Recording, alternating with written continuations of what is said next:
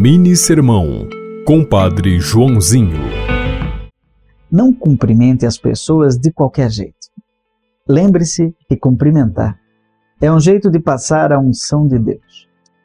Maria subiu as montanhas, chegou na casa de sua prima Isabel e disse: Boa tarde, bom dia. Olá, Isabel.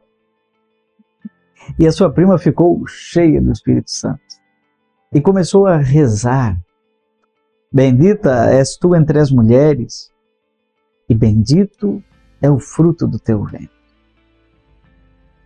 É possível que Maria nem tenha dito nada, tenha apenas dado um abraço com a ternura de quem passa o Espírito Santo, o calor do céu para outra pessoa. Lembre-se disso. Ao dar o seu cumprimento de Feliz Natal, Feliz Ano Novo. Lembre-se disso ao dizer bom dia, boa tarde, boa noite.